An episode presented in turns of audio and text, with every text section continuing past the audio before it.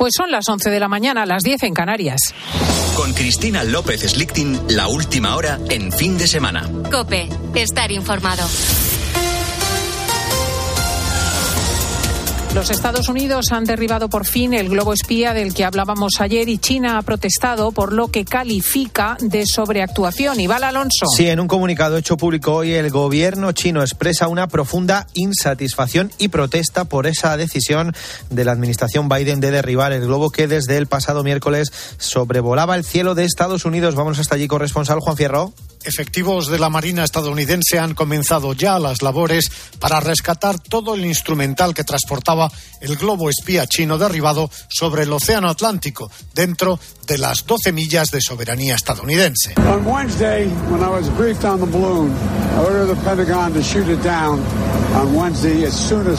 El miércoles, decía el presidente Biden, cuando me informaron sobre el globo, ordené al Pentágono que lo derribaran el miércoles, lo antes posible.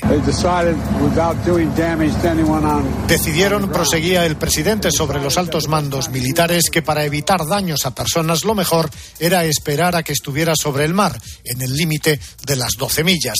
El globo fue derribado por un misil disparado desde un avión cerca de las costas de Carolina del Sur, casi 48 horas después de que se hiciera público su descubrimiento en los cielos del estado de Montana. A esta hora, la ministra de Igualdad, Irene Montero, participa en un acto de defensa de la ley del solo sí es sí, una norma que ha provocado desde su entrada en vigor el pasado 7 de octubre que más de 400 condenados por delitos sexuales hayan visto rebajadas sus penas. Ayer Montero se comprometió a ceder y a reformar esa ley, pero las posiciones con el Partido Socialista siguen aún alejadas.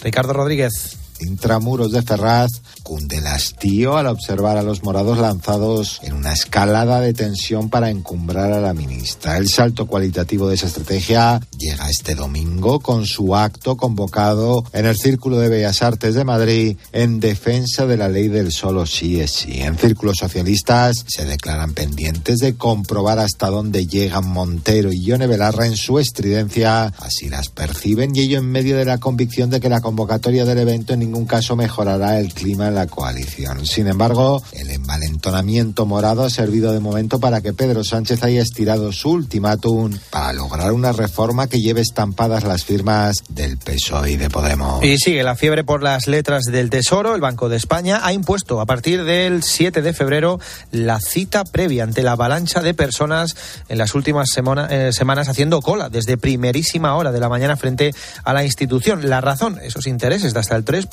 por las letras a 12 meses y el hecho de que es una inversión segura, como contaba aquí en COPE el economista Pablo Jimeno.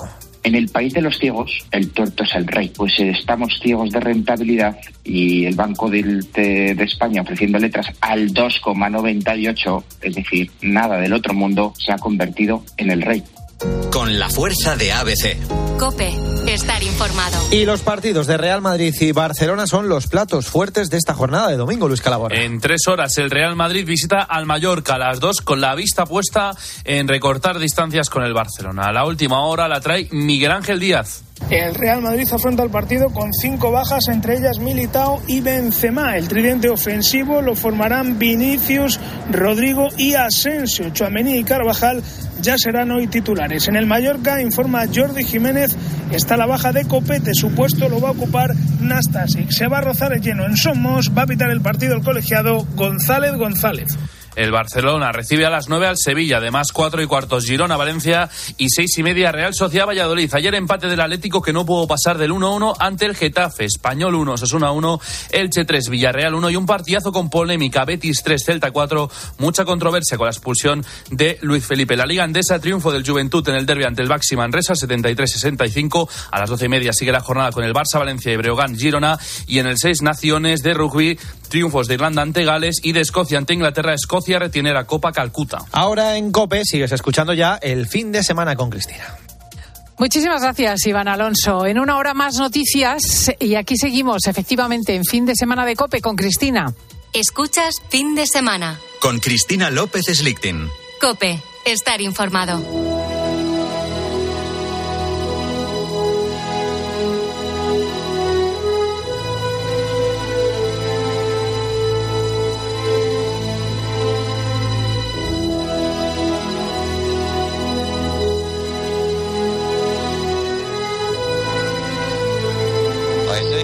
On the ISS will take a new generation of human space explorers out into our solar system and beyond.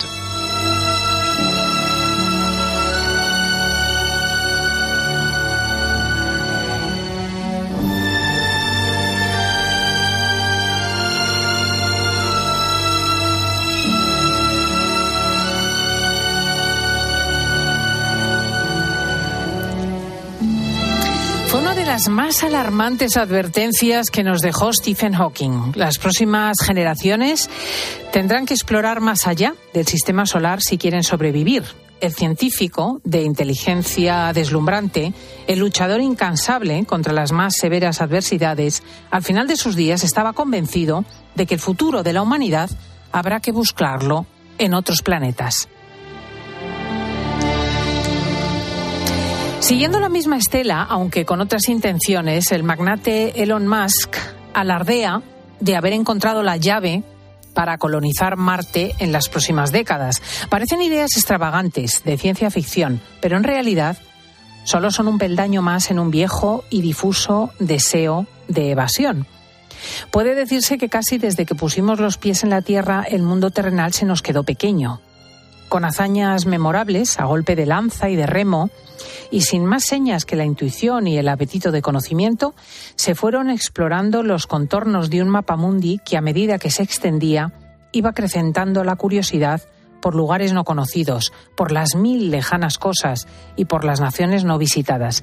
Y así fue como surgieron los países inventados. Lugares que no existen, pero que fueron imaginados y por lo tanto son. Hubo incluso un rey de Francia que tuvo en su corte un gabinete de falsos países, un grupo de señores que describían al detalle las maravillas de países inexistentes y hacían inventario de riquezas naturales al tiempo que elogiaban la bondad de sus habitantes. Pero no siempre este atlas de territorios fantásticos se diseñó en palacios reales o en los talleres de los cartógrafos.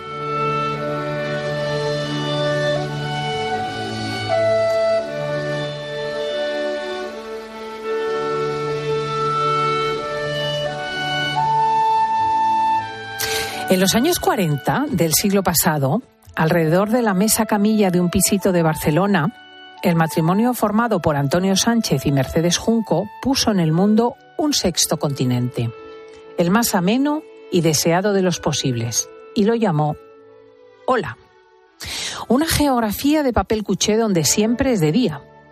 Hola es el dorado de la dicha, un reino donde todo está en su lugar, con sus casas blancas, su cielo azul, sus portones de madera, los días sin orillas de la juventud despreocupada, sin agobios ni reconvenciones. ¿Acaso escuchar algo de música, coger unas cerezas y nada más?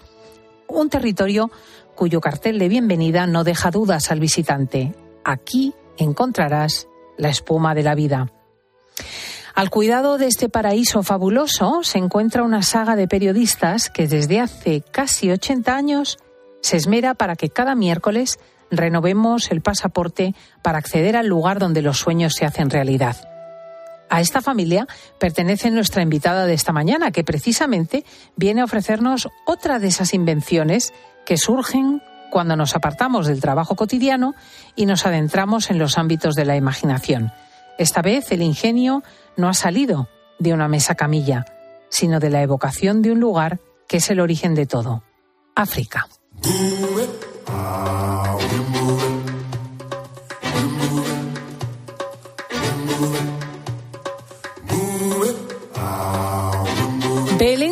Es periodista, es directora adjunta de la revista Hola, directora de Hola Fashion y autora de la novela La Reina de Nairobi que saca la esfera de los libros.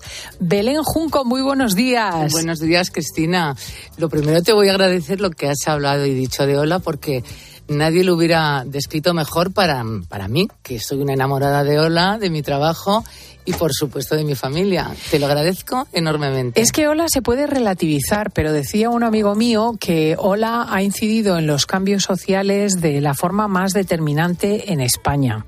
Sí, la verdad es que son casi 80 años durante mucho se nos llamaba el BOE porque decían que tras nuestras páginas y nuestras bodas y nuestras casas se podían ver más allá otras circunstancias, hasta económicas y empresariales, pero bueno, la verdad es que hemos ido dando los mismos pasos que la sociedad española. Creo que, que sí, que hay algo más detrás de las páginas. Y que es un espacio de reconciliación, de lectura, que muchas veces te saca de muchos afanes cotidianos y te eh, pone en un universo alternativo de lo más deseable.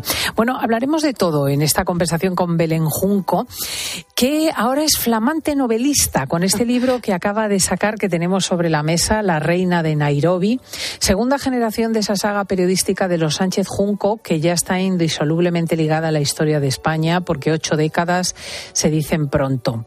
Eh, ¿Eso significa que desde ahora te vas a dedicar a la literatura y vas a ir dejando poco a poco tu labor en la revista? Bueno, pues a lo mejor porque he encontrado una pasión ya, eh, con muchos años que tengo, o algunos, vaya, me apasiona. Y yo creo que la vida, como también le pasa a la protagonista, está movida por las pasiones. Eh, la verdad es que mi trabajo en Ola no puede ser más satisfactorio. soy una enamorada de mi trabajo. Eh, casi 50 años trabajando, porque empecé con 17. Y tengo que decir que no me sobra ninguno, o sea, que, que, cada uno ha valido por dos de todo lo que hemos trabajado, pero que es, es una mujer feliz y sigo siendo feliz, pero que escribir te, agradezco mucho la palabra literatura o algo así, pero bueno, no creo que yo llegue a eso. Soy, es casi una crónica, que es lo más cercano al periodismo, ¿no? Pero, pero me, me está encantando, me estoy vibrando cada día. O sea, es apasionante.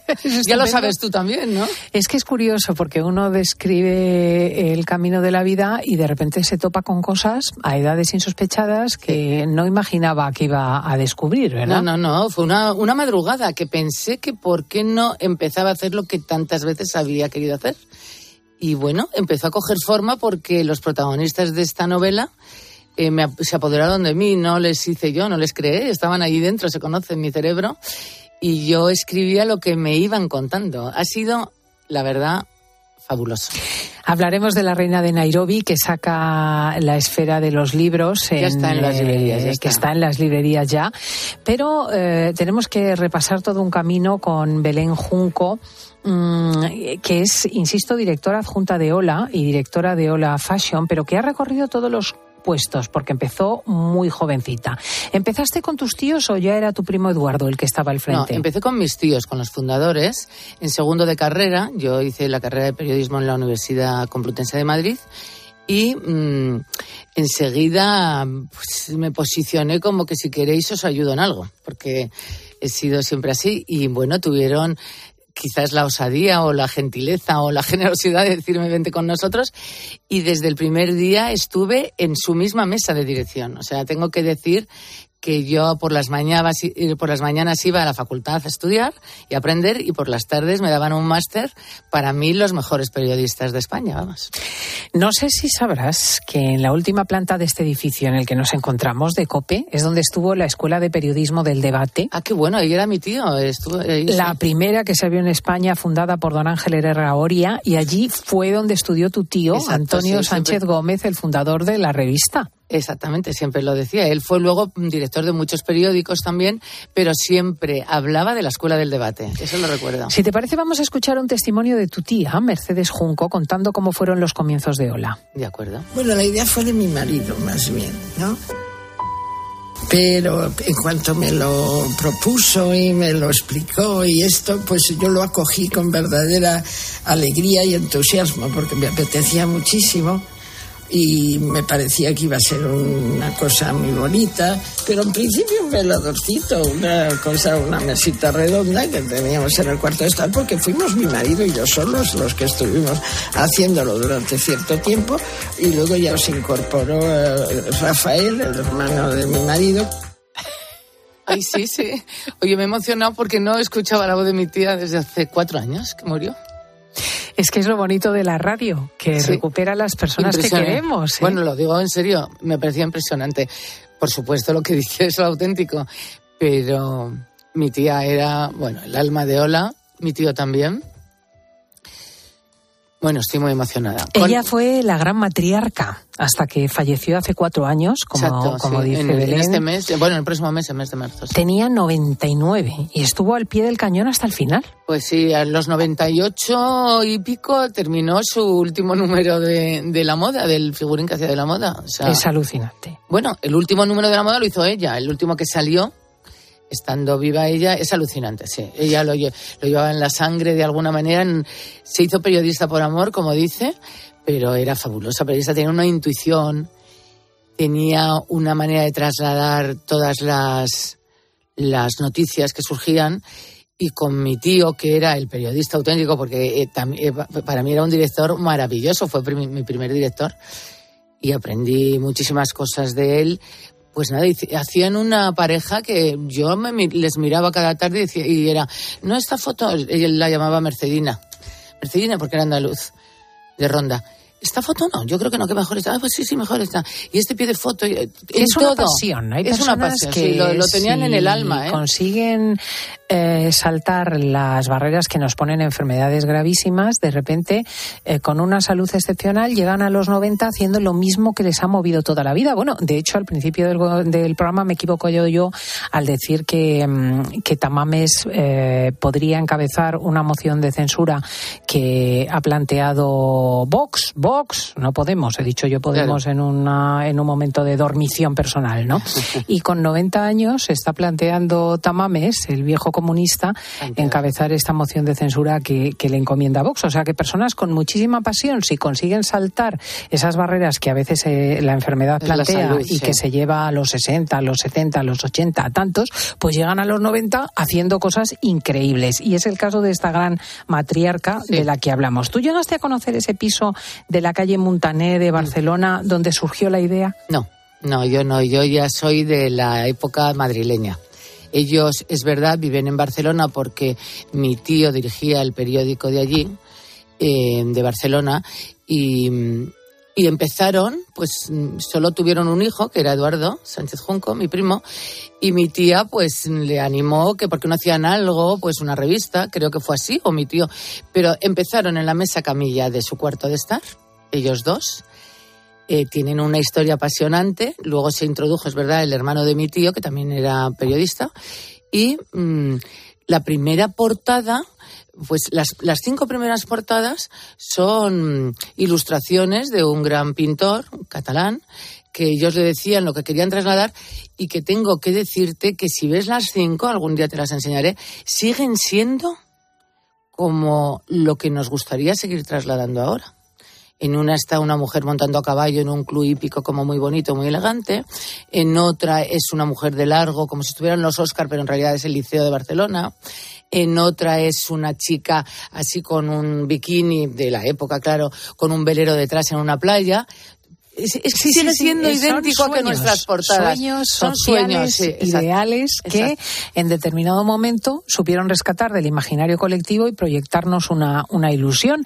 El hecho de que durante tantos años se haya mantenido la dirección de la revista en manos de la misma familia, yo creo que ha sido la clave de la pujanza.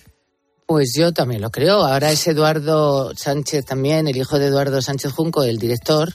Y la verdad es que yo creo que sí. Mm, Mi hijo dice, tengo un hijo que dice, "Va- mamá, tenéis el secreto de la Coca-Cola, vosotros en Ola, pero, pero bueno, no sé si será así, pero quizás imprime carácter. Estas cosas es así. Cualquier director imprime carácter, pero si son de la misma familia durante 80 años, quizás haya algo de ADN de la familia. Bueno, lo tienen que decir los lectores, todo eso, pero Yo creo que lo van diciendo semana tras semana. 20 páginas tenía aquel primer número de Ola que salió a los kioscos un 8 de septiembre de 1944. Era un momento también muy determinado. España estaba arrasada después de una guerra terrible, de muchísimo sufrimiento, y, y se embarcó con gusto en la posibilidad de la ilusión. Costaba que el número dos pesetas y se presentó como semanario de amenidades. Sí. Es precioso el número, es en un papel pues de, la época, entre sepia, más o menos, y si era un número en que aparecían eh, crónicas sociales del lugar, además de Barcelona, eh, crónicas de películas, eh, crónicas de eventos, todo escrito, alguna foto, muy poquitas. Entre ellas y de las primeras, que nos lo recordó él, fue el actual duque de Alba cuando nació en brazos de su madre y al lado de su padre en la, en la cama del, del, del palacio, que es donde nació. O sea, se ponían muy pocas fotografías todavía y había muchas crónicas del momento, efectivamente, y luego dieron el par y solo la portada era la que tenía una imagen, en definitiva, que trasladaba el sentido de la, de la publicación. La idea de tu tío la condensó perfectamente en esa frase de darle al público la espuma de la vida, sí. un contenido aparentemente sin peso ni densidad, pero que mm, como periodista él sabía que por un lado evitaba cualquier roce con el régimen y por otro aliviaba a los lectores de la penuria del día a día. Exacto. Es que Hola nunca ha sido una publicación o una revista de opinión. Es, es, una revista de información general, absolutamente, en un mundo distinto a la política, efectivamente, o distinto al deporte, que también damos. Eh, pero la espuma de la vida es porque sí que es verdad que se quería trasladar lo bello, lo inalcanzable. Todavía queremos lo ensoñador, lo que nos da, lo que nos puede producir ilusión, lo que nos puede producir alegría. Aunque estamos llenos de noticias también más tristes, eh, más difíciles. Eh, la, la sociedad también ha cambiado. Todo el mundo contamos o se conocen sus penas y sus glorias y también hay que hablar de todas pero a lo mejor Ola lo da pues con una manera más real según el protagonista de la noticia, ¿no? O sea, no vivimos del rumor, vivimos de la de la realidad de los protagonistas y de la comprobación de la comprobación, de la noticia. pero damos todo tipo de noticia, pero siempre es verdad, trasladando la espuma de la vida. En nuestras páginas siempre hay espuma de la vida. Desde el primer momento las destinatarias eran las mujeres, pero sigue ocurriendo que cuando encuentran una casa, pues pasa por las manos de todos los miembros. Mujeres, sí. hombres, grandes, pequeños, acaba al final en la peluquería, en los médicos, en, en montones de lugares a los que acaba llegando todo el mundo. Nadie se resiste a ojear la revista. Nadie. Y además, eh, yo creo que cada vez son más hombres los que nos dan la razón en que lo bonito les encanta. Empiezan por decir que las casas con las que comenzamos es un gancho para ellos, porque es verdad que a lo mejor no la casa en sí, pero todas las casas tienen una historia humana detrás. El protagonista o los protagonistas, la familia, eh, te aportan una historia de su vida que siempre es de superación. A veces ellos han hecho el imperio eh, con el que han conseguido esa mansión, otras veces lo han heredado pero lo saben conservar, otras veces ha sido una ilusión y una lucha por tener pues esa colección de arte. En fin, empiezas por una mmm, por un reportaje que es casi el más amplio en el que engancha mucho a los hombres, ¿eh? A las mujeres, por supuesto, pero a los hombres también. Y luego ver eh, pues, todas nuestras actrices, nuestras modelos, vestidas ideales, por supuesto les encanta también y las noticias en general, que están todas ya, todas las noticias nuestras están en el día a día de hombres y mujeres. ¿eh? el arranque de la revista coincidió con la época de esplendor de Hollywood, por eso las primeras portadas pues se las llevaron a Garner, Liz Taylor, hasta Clark Gable, Clark Gable que fue sí. el primer rostro masculino que se asomó a Lola. Y luego se fue dando un recorrido hasta que Lola se convirtió en algo así como la publicación oficial de las principales casas reales. Exacto, sí. Mm. Sí, la verdad es que nuestro ADN está eh, trasladar la vida eh, de, de, las monarquías eh, europeas y mundiales. No, no hemos tenido, vamos, siempre hemos estado en todas, nos han recibido todas las casas reales, nos encanta trasladarlo. Eh, el hecho también es que las monarquías trasladan mucho del ADN de Ola, que es la familia. O sea, eh, la, eh, la, familia en, en, nuestro ADN está totalmente incluido, no solo porque seamos familia nosotros, sino porque nos encanta ver el nacimiento de un niño, eh, las, las, bodas, los bautizos, la, todo, todo lo que traslade felicidad, que en realidad son los hechos más sentimentales de cualquier persona están casi incluidos en una familia y las monarquías son familia. Las monarquías son familia. Y muy bonitas, muy viven en palacios, o sea, ahora ya las tenemos mucho más cercanas y quizás sabemos demasiado, pero pero es verdad que durante muchos años ha sido ensoñación total entrar en el palacio de los reyes de, de, Suecia, de los reyes de Dinamarca, o sea, nos han recibido, y de los reyes de España. De los reyes de Mónaco, sin duda de, de la Mónaco, primera gran diva de Lola, curiosamente, fue la princesa Gracia de Mónaco. Exacto. ¿Sabes cuántas portadas le hicisteis? Pues muchísimas, no lo sé, pero todavía más a su hija Carolina. Fíjate. Oye, como conocedora de los intestinos de la revista, ¿cómo se elabora el producto cada semana? Porque nosotros la vemos los miércoles, pero mm, eh, creo que los lunes es un día de especial efervescencia en la redacción. Hay una especie de lonja, acuden los principales, eh, las agencias, los freelance, los paparazzis, ofreceros material, sobre todo fotos, y vosotros tenéis que valorarlo, poner el precio. O sea, la cosa tiene eh, un peso. En los lunes es eh, tremendo, o sea, que supera un lunes y yo llevo tres mil y pico ya números. Quien supera un lunes es ya mm, nuestro, o sea, es fabuloso. Pero es muy divertido, es la esencia pura del periodismo también. O sea, son, se hace el último cilindro de Ola, son 60 páginas completamente actuales. Eso es lo que nos da eh, casi la capacidad de decir que es un, un diario, porque se te cierra el lunes y sale el miércoles. Es casi la noticia mm, vista en, en vivo, ¿no? Porque ponemos hasta la última noticia que se ha producido el lunes, el domingo, los, los sábados, el fin de semana.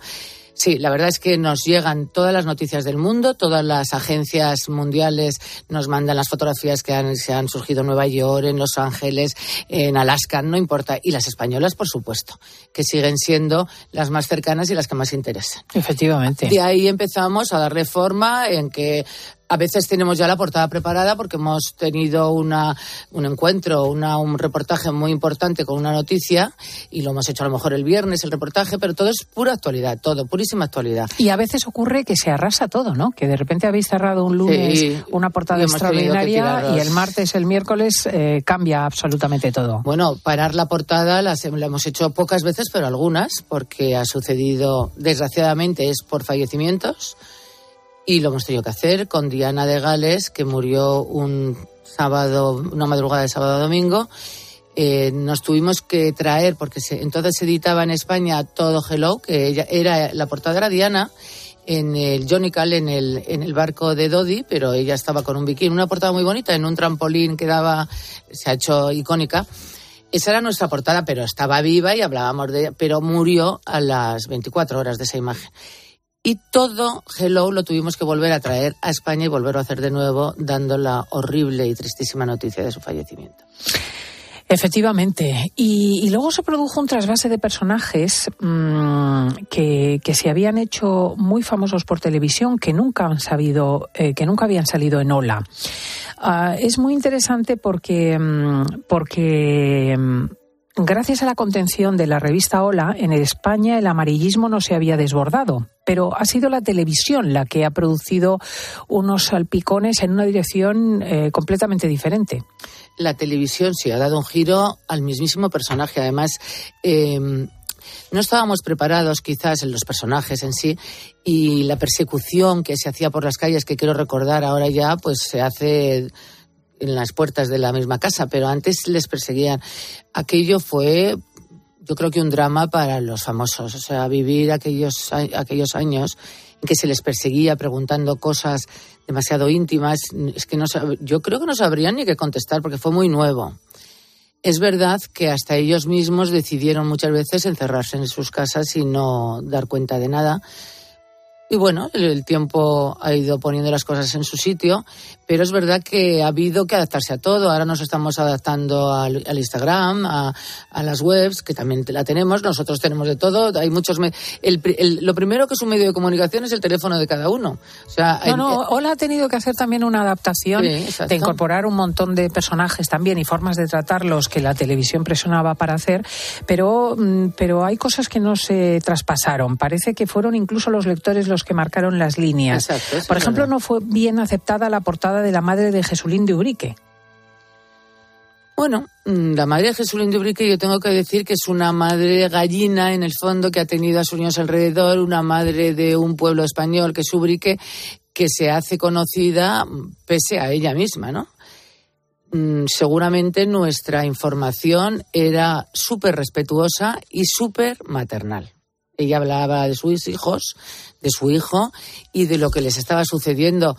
Hola siempre ha dado esas imágenes, a lo mejor lo que chocó es que fuera la madre desconocida de un torero, pero un torero en España era un torero. O sea, eso nadie nos lo puede quitar. Con tanto esmero cuidan a los personajes que mira lo que dicen dos clásicas de vuestras portadas, Isabel Preisler y la duquesa de Alba. Yo guardo los, las revistas, eh, los reportajes que más me han gustado y más cariño tengo y los guardo en álbumes y los tengo siempre de recuerdo, ¿no? Yo guardo todos los recortes que, que se habla de mí en, en álbumes todos los años. Qué monas las dos, a las dos las quiero muchísimo. Y a la duquesa de Alba la sigo queriendo, era una persona fabulosa y sigue siéndolo, porque además fue muy transgresora, fue una mujer fabulosa. Se puso el mundo por montera. Exacto. Isabel es para mí, bueno, la quiero mucho, es muy generosa, muy cariñosa, muy mamá gallina también que hemos hablado, tiene a toda su familia siempre alrededor. Es una mujer que a lo mejor se la conoce poco en su lado más humano porque se cree que se la conoce mucho, pero ella tiene unos valores intrínsecos fabulosos. Y no me has podido poner mejor ejemplo de Ola también, me encanta. ¿Qué tiene Isabel que nos fascina? ¿Cuál es la clave? ¿Tú has conseguido identificarla? Bueno, yo lo digo muchas veces, ¿qué comes para comerlo yo también? y parecerme un poco, pero bueno, ella es así, tiene, ella es de nacimiento así, pero ella lo que es es una mujer pues que ha nacido con las cosas muy claras, yo que creo, y con mucho corazón, ¿eh? así como a veces se la ve, y bueno, perdón, se la deja de ver durante meses, es que ella es muy hogareña, si no sale de su casa, o sea, su casa es su, su mundo, su santuario. ¿Pero por qué nos fascina? Pues porque yo creo que es una mujer alcanzable, porque inalcanzable, las dos cosas. O sea, ¿podíamos llegar a parecernos a ella? Pues no. Pero ¿tiene cosas que nos encantan? Pues sí. Y que somos, es madre de familia, numerosísima, tiene cinco hijos, le quiere, todos los hijos la adoran. Oye, eso, y todos están a su alrededor. Eso es un valor de ella sola porque los hijos con lo que tienen y sus carreras personales y cada uno vive en un país y ella hace piña donde vaya ella van a ir a pasar el y nos parece guapísima. Es que lo es es ideal nos parece con estilo nos parece inalcanzable que es un poco ola también no nos parece que una mujer que se cuida pero muy serena. Yo al oírla hablar la acabamos de oír hablar ella es así de serena. Yo soy una atropellada en la vida. Y ella en cambio lo dice todo muy bien pues es una mujer que con una varita mágica cuando nació, seguramente la dieron, ¿no? Sí, sí, sí, sí, especial. Eh, la historia de la reina de Nairobi, la novela con la que viene Belén Junco bajo el brazo, sin duda haría para un gran reportaje de Ola. Ay, qué bien. Bueno, yo no podía hacer otra cosa que no tuviera algo parecido. No es un personaje de Ola ni personaje de nadie, ni conocido, ni mío. Ojalá yo hubiera tenido estas vivencias. Pero me salió a borbotones. Tengo que decir que si hay algo real es pues lo que yo he hecho toda mi vida, seguramente el gusto por la decoración, el apasionamiento por el amor, que yo es de lo que he vivido también, porque hola son las pasiones humanas y los sentimientos de, las, de los famosos, ¿no? Y aquí el amor está a borbotones en esta novela y el desamor, y, pero también la amistad, en la que creo totalmente, en, en la decoración maravillosa, en las mesas bonitas, en los detalles. Eh. Podemos adelantar que se trata de la historia de una mujer joven que lo tenía todo para triunfar en la vida, belleza, empuje, valoración profesional, poder adquisitivo, incluso amor, pero que es en ese capítulo donde sufre una ruptura por una infidelidad de terribles consecuencias para toda su familia y eso la lleva a la decisión de reinventarse en un lugar eh, que elige y que es África. El escenario es Kenia, la tierra de los Masáis. ¿La conoces bien? Hombre, la, podía conocer mejor todavía, pero conozco Kenia, conozco Nairobi, conozco Zimbabue, conozco las cataratas Victoria. A mí ese mundo sí que podíamos haber pensado que mi primera novela iba a estar allí. No fue aposta, pero en el momento en que ella escribe Me voy a Nairobi, que no es adelantar nada, lo encontré logiquísimo yo misma. O sea, no lo hice aposta, me salió, pero es a lo mejor donde yo me hubiera ido. pero, pero sí, conozco bien, me apasionó cuando estuve, sí que también me enamoré de muchas cosas allí, de sus personajes, de estrés vital que se vive a pesar de estar todo muy controlado, quiero decir, por los animales que ves, por las circunstancias. Eh, estuve en una misa de un misionero y a mí aquello me apasionó, cómo vivían, cómo cantaban todos los feligreses, con qué amor hacían todo. O sea, todo es amor, pasión o tragedia en, en África. Pues es una familia mm, con la que uno podría hablar durante horas. Cada uno de sus miembros tiene otra clave de la historia de España que también ha pesado muchísimo. Ha influido en cada una de las familias en su concepto de la moda, que es una enorme industria, de la elegancia, del patrón familiar, la importancia de efectivamente de, las propias familias y em, y nuestro imaginario colectivo. Eh, la verdad es que mm, es, eh, es pena tener que reducir la conversación por el tiempo radiofónico. En los próximos años, Belén, ¿por dónde crees que evolucionará la prensa del corazón? Porque está evolucionando. Bueno, yo voy a pensar, voy a hablar de la prensa del corazón escrita, si te parece, que es la que conozco mejor. Y la prensa del corazón escrita mm, hasta ahora ha sido una prensa muy noble, muy seria, muy mm, cariñosa. Hemos dado el cariño que hemos recibido. Hemos sido muy respetuosos. No solo hablo de Ola, hablo de toda nuestra competencia con la que hemos tenido y tenemos una agradabilísima confianza y relación. Yo creo que nuestra prensa escrita es una prensa que habría que estudiar como una prensa muy noble, muy necesaria en muchos años y, muy digna. Y con un fenómeno que, siendo evidente el declive del papel en los medios eh, de prensa, eh, en vosotros sigue muy pujante. Eh, ¿Vais a conseguir manteneros ahí o tendréis que saltar definitivamente a lo digital? No, no queremos mantenernos ahí. Vamos a ver, nosotros estamos a tope en digital. Es eh, hola.com es la página femenina o, de corazón, eh, pero que es de información general porque tenemos de todo, o sea, ya ahí cabe todo, es como un cajón desastre donde cabe todo. Pero es la, la revista de la web más leída también en España y tenemos, no sé, muchísimas visitas, 12 millones, no sé, un, disparate. Luego estamos en Instagram, tenemos multimedia, tenemos vídeos, tenemos sección eh, Hola Plus. O sea, estamos adaptados a todos, pero ¿qué, qué, creemos? La verdad es que como, como, grupo empresarial queremos seguir siendo un grupo pujante e importante en el mundo, no en España solo.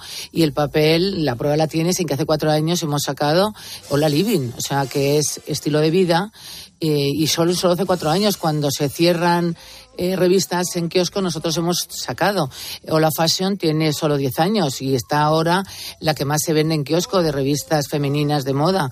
Entonces, creemos que nuestro grupo es mucho más fuerte eh, con el papel, que hacemos una eh, un círculo cerrado en aportarnos contenido, lo unos a los otros, y entonces creemos mucho en el papel, en la belleza del papel, en ese revista en la mesa del cuarto de estar, que no nos lo quite nadie, por favor, es un placer. Pues es un libro. Fijaos, desde Lola ha saltado Belén Junco a la novela y podéis continuar un camino muy profundo que os llevará hasta África y el amor. La reina de Nairobi. Muchísimas gracias por estar con nosotros. Gracias a ti. Me has hecho muy feliz, Cristina, porque es mi primer hijo en, los, en las editoriales y estoy feliz de bautizarlo contigo. Cristina López Slichting. Fin de semana. Cope, estar informado. ¿Has escuchado a Herrera? Hay nueva subida del salario mínimo. No provocará más paro, pero a lo mejor, dicen los expertos, puede impedir que se cree más empleo. estamos en Albacete. Aquí estamos nosotros con Manuel, es un viticultor. Bueno, pues nos supone un mayor coste al sector nuestro. Manuel, el campo, el sector primario, puede ser el que se vea más afectado de todos por esta subida. Yo creo que sin lugar a dudas. De un empresario a un empleado que está cobrando el salario mínimo. Estamos en Vigo. Los meses, por ejemplo, de septiembre con dos niñas se hacen muy cuesta no sabes ni cómo llegar. Que suba el salario, estupendo. Cualquier ayuda. Eso de lo que todo el mundo habla, lo encuentras de lunes a viernes, de 6 a 1 del mediodía, en Herrera Incope. Con Carlos Herrera. Correr un maratón es un gran reto. Llegar a la meta del Zurich Rock and Roll Running Series Madrid te cambiará la vida.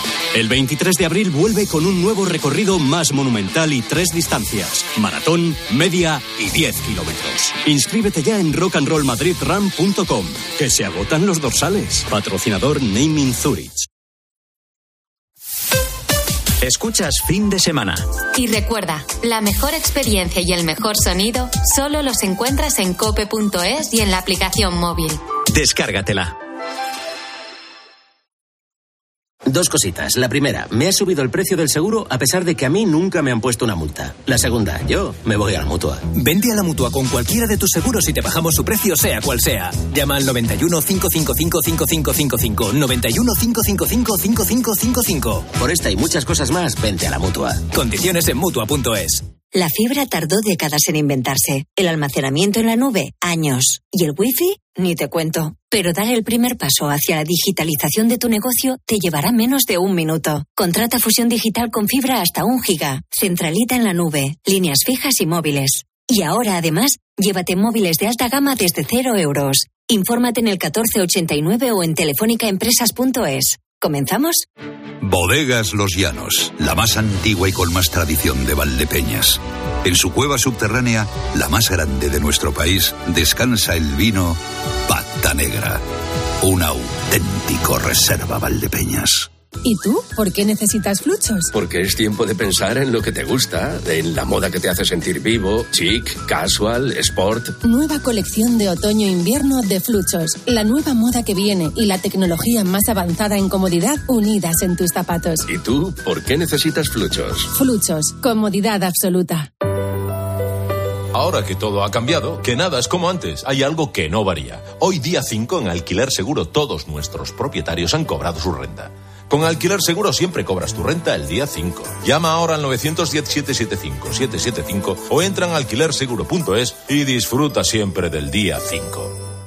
La vida es como un libro y cada capítulo es una nueva oportunidad de empezar de cero y vivir algo que nunca hubieras imaginado. Sea cual sea tu próximo capítulo, lo importante es que lo hagas realidad. Porque dentro de una vida hay muchas vidas y en Cofidis llevamos 30 años ayudándote a vivirlas todas. Entra en cofidis.es y cuenta con nosotros. De lunes a viernes, el deporte se vive en el partidazo de Cope, desde las once y media de la noche con Juanma Castaño. En el caso de Benzema, el problema es que el Madrid no tiene otro nueve. Nivel Barça, yo, yo creo que son dos debates distintos. Uno es que estamos viendo ahora en el presente que el Madrid necesitaría un suplente de Benzema o un jugador que pudiera jugar con él, pero es que el debate mayor es que Benzema tiene 35 años. Exacto. De lunes a viernes, desde las once y media de la noche. La mejor información deportiva y el mejor análisis lo encuentras en el partidazo de Cope con Juanma Castaño. El número uno del deporte.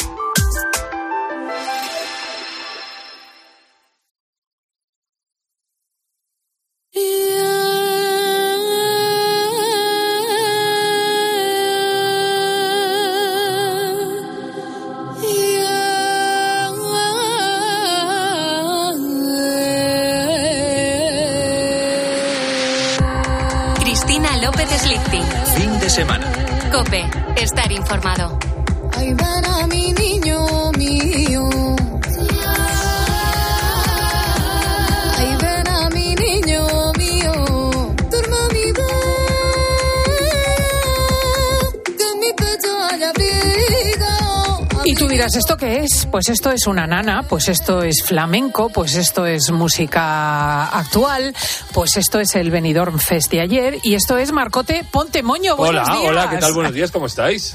De resaca del Benidorm Fest. Efectivamente, creo que aquí mis amigos Diego, eh, Laura, siguen estas cosas con verdadero interés. Eh, le he seguido esta mañana. En realidad no te creas, ¿eh? En realidad ha sido esta mañana que hemos llegado y hemos dicho, ¿cuál es la canción que Pero va a ir a. Eurovisión? Vamos a ver, Marcote. No, o sea, yo ayer llegué a mi casa tarde y dije, vi en Twitter, Blanca Paloma. Digo, ¿qué? ¿Qué es esto? Incultura mía, o sea, sí, yo lo sé. Laura estaba de cumpleaños, está Ah, eximida de cualquier es cosa, verdad. estaba de celebración constante verdad, y verdad. tiene derecho a no enterarse de que ayer tuvo lugar el Benidorm Fest, que Claro. diráis vosotros. Bueno, ¿y eso qué es? Bueno, es que ahora es el método, el Festival de Benidorm, que me parece además mucho más razonable, para sacar adelante la canción de Eurovisión que eh, cada, vamos, que en nuestro caso España va a presentar. Es el método que sigue Italia, que sigue haciendo una selección San Remo, con ¿no? eh, el festival de San Remo, y que lleva eh, luego siempre temas bastante más potentes que los nuestros. ¿Y ayer se llevó a cabo esa selección? Efectivamente, que la Televisa, nunca mejor dicho, Televisión Española, que hay que dar las gracias porque Mm, no hay casi música en vivo en la tele o música en la tele y hay que agradecer a la televisión española pues que nos dé esta sesión y que yo creo que es un formato que se afianza aquí en España porque ya lo petó muy gordamente el año pasado, que fue el año de Chanel, sí. y con Rigoberta Bandini, con Tanchugueiras, que hubo ahí cierta polémica, y hubo mucha competitividad y este año yo creo que se afianza porque la gente, aparte de vosotros, que sois unos rancios, se junta en sus casas, eso es verdad, forma picoteo como hacen con el con el Festival de Eurovisión porque el formato es muy parecido, o sea, hay 12.000 plurifinales y una final en la que se decide que, como bien ha dicho Cristina, qué canción va al Festival de Eurovisión. Y me parece muy bien, porque las ocho que había este, este año estaba muy igualado muy, muy, muy igualado. Eran todas de buena calidad. Los, la gente que las cantaba, las cantaba muy, muy bien. Y vamos, y se la ha llevado eh, con todo derecho Blanca Paloma, que hay gente que le está poniendo pegas porque dice que es que es una copia de Rosalía, que no sé qué. Vamos a ver. ¿Te, Para crear... ¿te gustaron todas? Me gustaron todas, todas. Y las performances que hicieron ayer me gustaron todas. La copia de Rosalía que estaba diciendo, eh, para crear un estilo propio hay que copiar un poco. O sea, vamos a ver, hay gente que dice que copia a los Beatles, hay, los Beatles copiaban a, a Chuck Berry, Chuck Berry para hacer un estilo propio tienes que un poco copiar o basarte en alguien. ¿Sabes lo que me preocupa a mí más? No tanto el cuño, porque yo creo que en Eurovisión hay refrito de todo y todo el mundo presenta refritos de todo y es absurdo ser tan absolutamente pundoroso, pero eh, si vaya a triunfar una nana.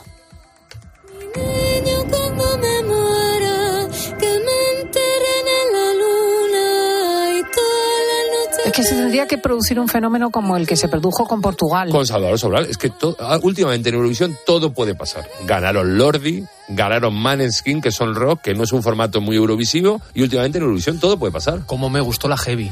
Me gana. Bueno, vamos a ir poniendo, por ejemplo. Vamos por orden. Había, había, La primera que salió fue. Esta, fue, esta que ha sonado es la, la que, ganó Blanca Paloma. la que más votó. La primera que salió es una propuesta muy, como muy de música popular, que a mí me gustó mucho, que es Carmento. Su madre lo vio muy claro y le dio unas alas, le dio unas alas. Y su padre entre los miedos la acompañaba, acompañaba. Si tienes que buscar, anda y busca siempre aquí tendrás tu casa y el destino Manchega como nuestra Marcia Ortega. De Harvard, de Albacete, creo que es. Yo iba con esta, por cercanía. Por, Albacete, Cuenca, yo siempre con Harvard. Y, yo por Albacete. Y una propuesta muy noble que podía encajar perfectamente en Eurovisión. Y la chica canta muy bien y las canciones que hacen son muy chulas, te llegan muy dentro. Sí que se basa mucho en la música tradicional y eso se nota y mola muchísimo. Carmento podía haber ido perfectamente. Me recuerda a una cantante de hace años, pero no recuerdo a quién. Uf, no sé. A Carmen París, ¿puede ser? Puede ser, sí. Va ese rollo.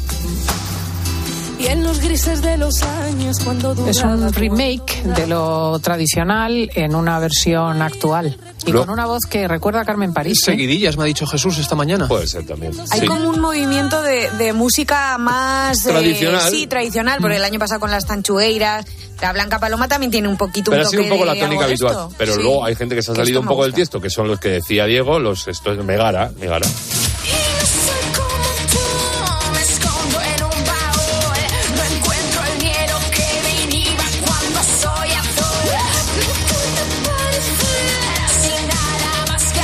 ¿Esa era tu candidata? No, a mí no, es que yo no tenía candidatas hasta esta mañana. Nunca las tienes.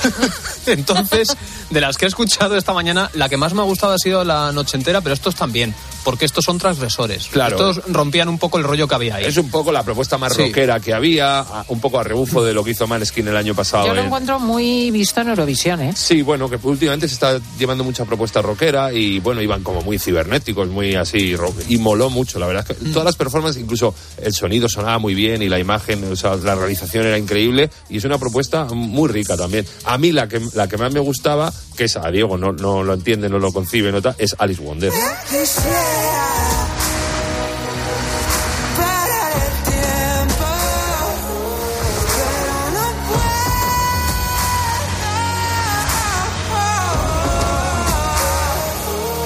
Quizá era la, apuesta más arriesgada, más personal, porque Alice Wonder está, yo creo, un poco fuera de este mundillo. Y, como que no pegaba, pero joder, la tía pasó la, pasó la criba primera, pasó la semifinal y ha hecho un quinto puesto que es muy digno, una tía que tiene una voz increíble, que flipan los graves que hace, que luego, sube, luego baja, sube al agudo, es brutal. Y aparte que es de familia de músicos porque su papá es eh, Vicente, Cli- Vicente Climent, no, eh, sí, Vicente Climent, sí, que, que es batería, que ha hecho la última gira de Serrat, ha hecho, es batería de Miguel Ríos, ha estado con muchísima gente y ya le viene de casta, pero es que ella es una artistaza como la copa de un pino que flipa. ¿Que no la entiendes, Diego? Bueno, pues ya está. Es que tardaba minuto y medio en romper, ¿no? Sí, Bueno, bastante. me que las canciones de Alice tienen, eh, las canta con las vísceras, las compone con las vísceras, te llegan muy dentro, me flipa. Y dicen que la gran perdedora de la noche fue, junto con Agoney, fue Fusa Nocta.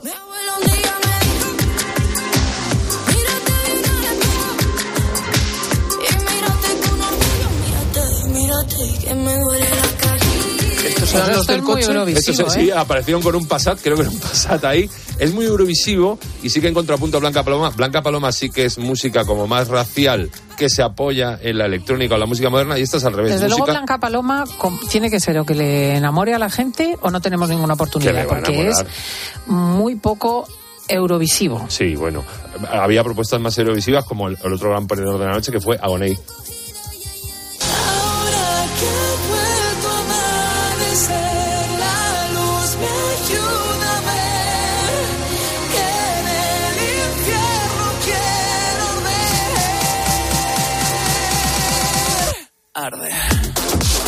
No te va, Laura. No, nada. Pero cero. se, puede decir más claro, no. No Si es que no no, le me gusta atrapa, Laura, no me no se engancha, no, baila. me, no, no sé. Es que no tiene nada que ver con lo que a mí me gusta para empezar. Pero, por ejemplo, tampoco tenía mucho que ver Chanel con lo que a mí me gusta y sí que me enganchaba, me gustaba, te hipnotizaba. Yo creo que la propuesta esta no. es la propuesta más eurovisiva que había. De las ocho es la más eurovisiva Bueno, vale. canónica de toda la vida de Dios, que podía entrar perfectamente y, la- y quedó segunda. O sea que la gente no es tonta. Y luego había otras propuestas que no eran tal, pero es que este tío tiene una voz, el José Otero tiene una voz que es que te cubre. Hacer un pacto con el diablo. He tratado de olvidar en otros labios, pero sigo aquí, orbitando en todo lo que. Tiene una voz que es un poco mezcla de Miquel Izal con Pablo López, con Pablo Alborán, una propuesta muy buena, pero es que el tío tiene una voz y hace unas cosas con la voz que a mí me gustó mucho como cantó. A ver, a ver.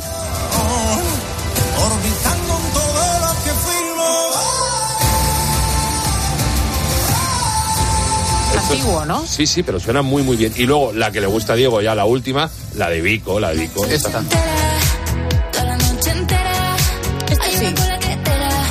Muy eurovisiva, muy de discoteca de ahora, muy la la love you que decíamos, muy aitana, mola muchísimo, muy divertida, que podía haber entrado perfectamente en la terna y se quedó ahí. Pero yo te digo, todas las propuestas de este año eran muy golosas y es un formato que se afianza y que yo lo voy a seguir el Benidorm Fest. Y en mayo nos vamos con Blanca Paloma a Eurovisión a gozarlo. Pues, ¿Crees que podremos ganar con esta nana flamencada? Si no ganar, quedar muy alto, porque es, es que es un temazo, la tía ¿Cómo lo lo hace muy veis bien. vosotros? Que me encanta el optimismo de Marcote, Sí. yo no sé a lo que vamos a llegar, pero que a, a muerte con ella Eurovisión. Esta gente no entiende, entiende de Lola. De Sí, Lola sí que sí. bueno, es que se ha casado Marc Anthony. Hablando de música, ¿eh, querido Iba a decir Marcote. otra vez, pero no sé si otra vez. Sí, otra Sí. vez. Se casó Sí. con Sí. J-Lo por lo menos una Sí, vez. sí. Hubo tumulto ahí, ¿no? Este es de tu gremio, ¿no? Eh, ¿Mi gremio por qué? Porque se dedica de a la, la música. canción. Ah, sí, y sí, sí, sí, sí. Y no fue el único que estuvo en la boda del gremio, pero es que tú, según ves las fotos, dices, madre mía, qué explosión de luz y, y de brillo. ¿Qué te pasa, Paulete? Pues que estoy indicando la página. El reportaje está en la página Sí. 46. En la mirada que tiene él de enamoraico. De ella, Sí, ¿no? sí. El brillo de ella. El brillo pero la de, de- mirada de las de él- flores y de todo.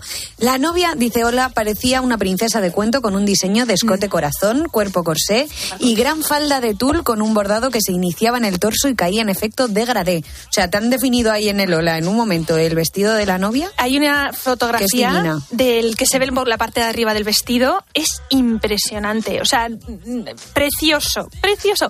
Y luego hay aquí fotos de Salma Hayek, que debió de acudir a la boda. Estuvieron todos. mucho- David Beckham. Maluma, Beckham.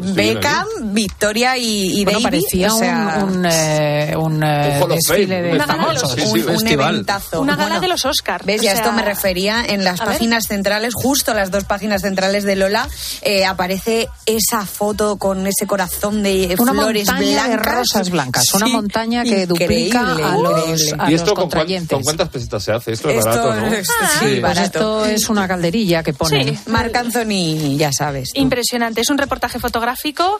Ah, que Beckham fue el padrino, por cierto. Pero si es que aquí hay gente de todo tipo. Y luego, después de una boda con tanto exceso, nuestra reina, doña Leticia, con una falda increíblemente bonita, rosa, elegantísima, muy hasta el suelo, muy sencilla, con una camisa con eh, lazada beige y hasta las eh, hasta las muñecas, guapísima. Unos Sorpresa pendientes en el Palacio Real con un giro radical de estilo, dice Lola, en un momento dedicado.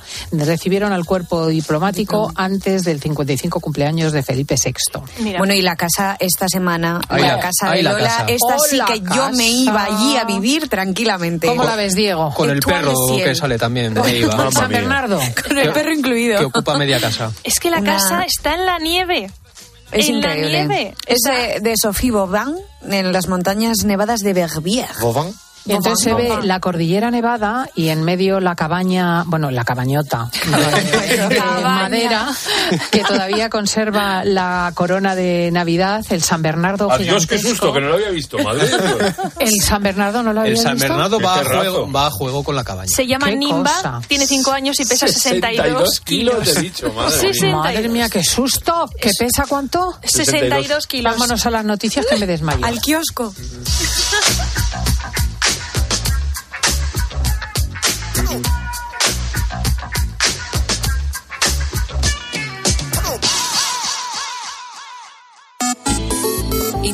piensas? Escribe a Cristina López Slichting en Twitter en arroba fin de semana cope, en nuestro muro de Facebook Cristina Fin de Semana o mándanos un mensaje de voz al 666 55 40 00.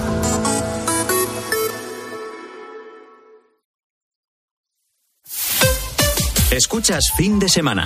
Y recuerda, la mejor experiencia y el mejor sonido solo los encuentras en cope.es y en la aplicación móvil. Descárgatela.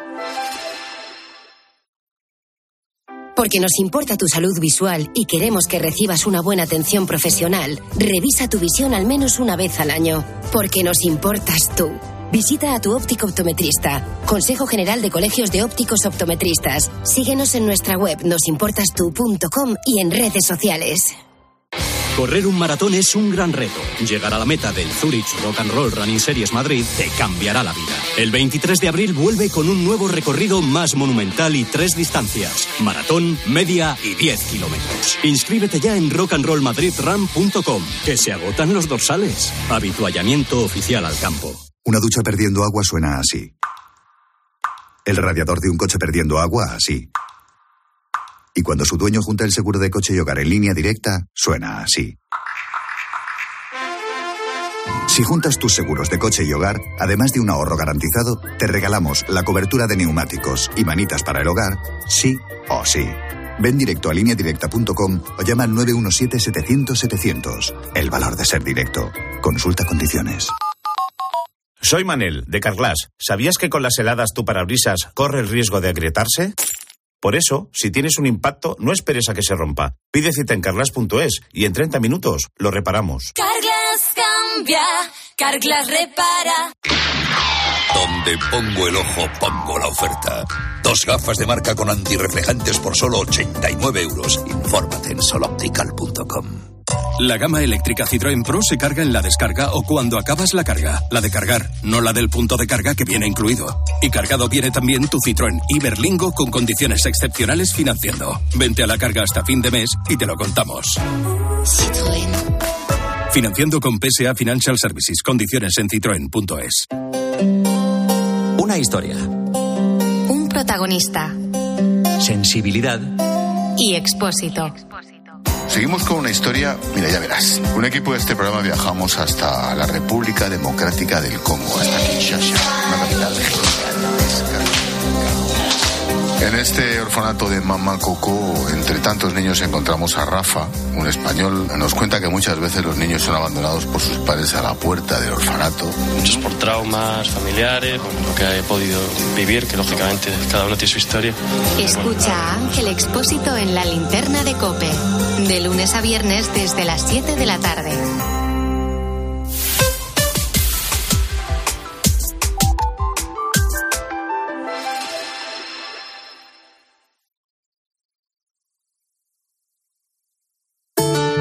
El ángel del Señor anunció a María.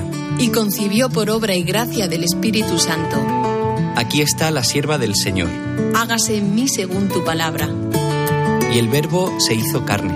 Y habitó entre nosotros.